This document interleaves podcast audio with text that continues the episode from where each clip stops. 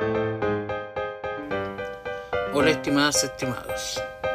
Este sexto capítulo lo quiero empezar diciendo que agradezco mucho su apoyo en escucharme cada vez. Y los que se van sumando también, ya que igual estoy para apoyarles. Y con esto quiero empezar con si alguna vez les ha sucedido que nosotros no aceptamos que estamos mal o bajos de ánimo pero el resto le demostramos lo contrario, que estamos muy bien, aunque por interno nos sintamos mal.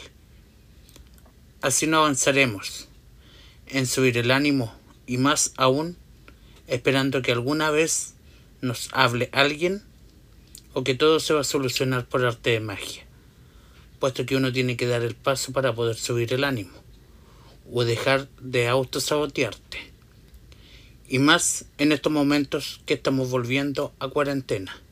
Y es un comienzo de muchos días, más donde volverás a estar solo. Y ahí empezarás a acompañarte, a ti solamente. Y en esto puedes tú empezar a escribir, escuchar música y darte cuenta que hay que avanzar, ya que tú puedes identificar sin darle vuelta a tus sentimientos y expresarte escribiendo Solo hacer cosas que te agraden. Empieza a meditar, dibujar si te gusta. Yo estoy escribiendo y ayudando a mi hermana en sus clases. También me despierto temprano, aunque no esté trabajando.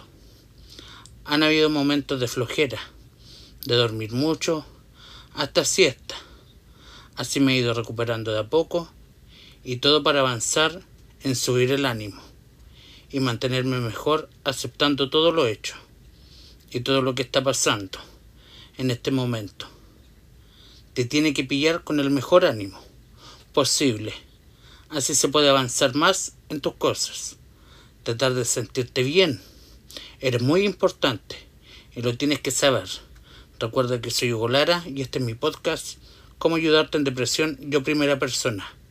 Sigamos avanzando juntos. Y por último, cuando las fuerzas fallan, los ánimos decaen.